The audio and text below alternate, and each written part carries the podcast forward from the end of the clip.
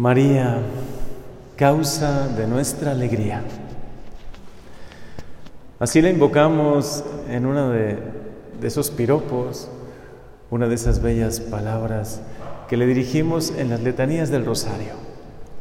María, causa de nuestra alegría. Y hoy más que nunca nos damos cuenta de que es causa de nuestra alegría. La mayor de las alegrías, la salvación, porque por su sí fue posible lo que hoy describe San Pablo de manera admirable, con unas palabras clarísimas. Cómo de verdad la salvación nos llegó por Jesús. Porque María dijo, sí, la salvación entró y llegó a todo el género humano. Y habla de victoria, sea la primera lectura, sea la, la segunda y el Evangelio, hablan de la victoria de Dios y esta victoria hoy nos tiene que alegrar. Porque si tenemos que pasar a veces por momentos difíciles y los podemos asemejar a que María también tuvo por un tiempo, unas horas, posiblemente unas horas, no sabemos si unos días, quedar como dormida, ¿no? Aparentemente vencida pero en pocas horas, en cuerpo y alma, será asunta al cielo. Es verdad, por momentos también nosotros parecemos postrados, ¿no? Así como está hoy esta imagen bellísima de la Virgen María, la llena de gracia, la que dice la primera lectura del Apocalipsis que me encanta, la mujer vestida de sol, que es la que hace que después llegue la victoria. De hecho, el libro del Apocalipsis lo menciona en Apocalipsis 12, es bellísimo ese libro, ojalá lo puedan leer. Y al final termina diciendo, ha sonado la hora de la victoria de nuestro Dios, su dominio y de su reinado. El reinado de la gracia, Dios vence siempre. Y ya está vencido el pecado. Y ya también está vencida la muerte y está vencida la tristeza y la depresión y cualquier situación negativa de esta vida. Están ya vencidos. Es cuestión de tiempo y el enemigo sabe que le queda poco. Me gusta esta lectura porque aparecen claramente los dos signos, la mujer vestida de sol y ese dragón que intenta hacer la pelea, la batalla al hombre, al ser humano desde siempre, desde el inicio.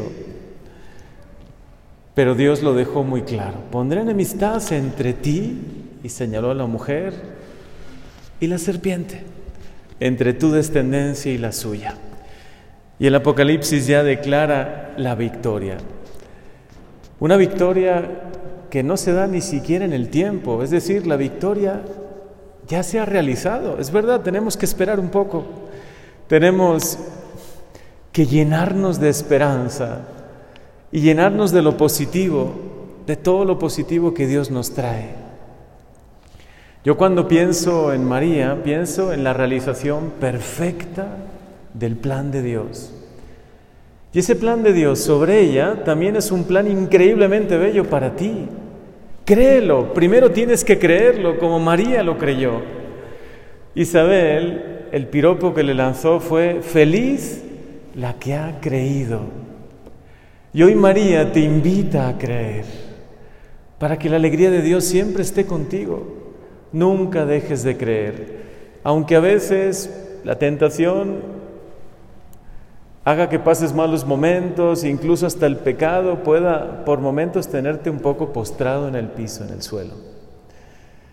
Tú sigue creyendo en Dios, levántate, levántate en los momentos difíciles, permite que la alegría de Dios te llene de fuerza, porque esta es la gran verdad de tu vida, la victoria de nuestro Dios y de su dominio y su reinado ya han sonado. Ya se ha declarado esta victoria. El Señor va a vencer. La gracia de Dios va a vencer en ti. No va a vencer el pecado, va a vencer la gracia. Por eso, atrae solo cosas positivas a tu vida. Algunos hablan mucho de vibras, ¿no? ¿Atraer la vibra positiva o atraer la vibra negativa?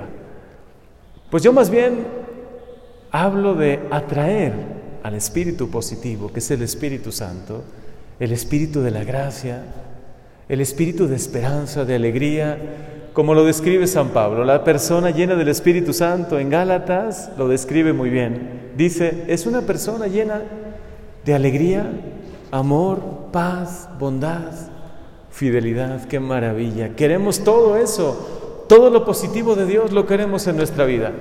Pero el primer paso, y Dios necesita que tú lo des, es que creas en el plan de Dios sobre ti. Que creas como creyó María, a pesar de las dificultades, a pesar de que en Nazaret parecería que le desterraron, ¿no? Porque empezaron a murmurar contra ella y no fue nada fácil. Tuvo que ir a dar a luz a otro lugar, a Belén.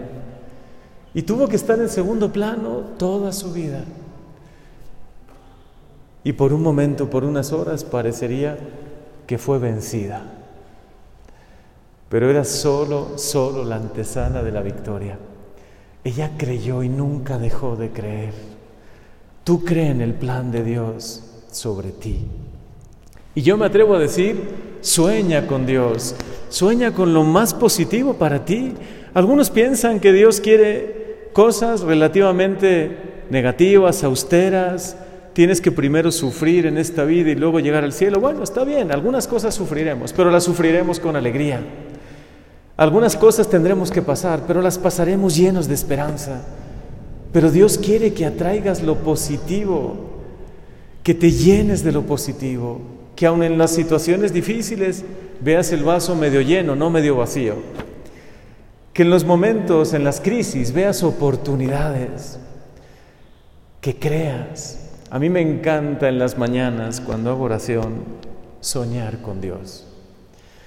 Señor, ¿qué plan tienes para nosotros? Para mí, para todos los que me rodean, para los jóvenes con los que convivo, para los matrimonios que los quiero tanto y quiero apoyarles tanto en este camino.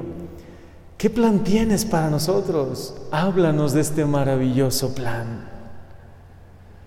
Como María lo declaró hoy, mi alma se engrandece, es que mi alma alaba, parece que estalla de alegría porque Dios ha hecho grandes cosas y las seguirá haciendo en ti, créelo. Dios quiere realizar todos esos maravillosos sueños para ti, pero tú primero tienes que creerlo. ¿Qué sueños tiene Dios para ti? Ponlo en la oración, deja que la palabra de Dios te hable y cree en esos sueños de Dios para ti. Y permite que la alegría de Dios, esa alegría maravillosa que está desde el inicio de la Biblia, pero sobre todo desde la Anunciación. Alégrate, María. Es también un alégrate para ti, porque el Señor está contigo y con Él todo lo bueno en tu vida se va a realizar. No quiere decir que no atravieses por momentos difíciles, enfermedades, momentos que no te esperabas, pero atraviésalos siempre con fe y con esperanza, incluso con alegría espiritual, porque Dios está contigo. Porque María es la causa de la alegría, porque por ella entró la resurrección en el mundo como un segundo Big Bang, ¿no? Si el primer Big Bang, el de la creación, fue asombroso, admirable, increíble, una explosión, algunos dicen, científicos de energía, yo digo, una explosión increíble del amor de Dios creador que dio lugar a toda la creación. El segundo Big Bang fue mucho más impresionante la resurrección de Jesús. Y quien quiera será tocado por esta resurrección. El Señor ya ha triunfado en ti, ya ha vencido y María es prueba de ello. Contempla a María elevada al cielo, victoriosa en cuerpo y alma ya, resucitada como su Hijo. Y al verle a ella, cree tú también en el plan de Dios para ti. Créelo, atrae todo lo positivo, Tómate un café con Dios cada mañana. Si te lo tomas con tus seres queridos, ¿por qué no tomarse un café con Dios y decirle, Señor, ¿qué sueño tienes para mí? ¿Qué plan maravilloso quieres realizar en mí? Realízalo, yo lo creo, como lo creyó María, aunque era difícil creer. Porque para María no era nada fácil creer, darás a luz al Salvador, el que traerá no solo la salvación, la resurrección, la vida nueva, los tiempos nuevos.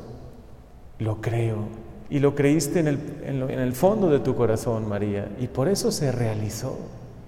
Y por eso hoy te vemos ya en pocas horas, aunque celebraremos primero la tu dormición, es solo eso, está dormida.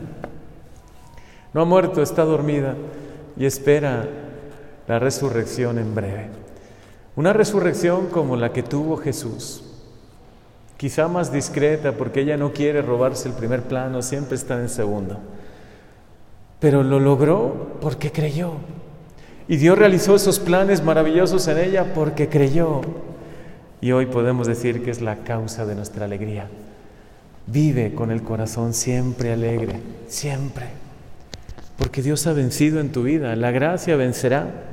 Dios y sus planes, sus sueños se realizarán, pero necesitas creerlo.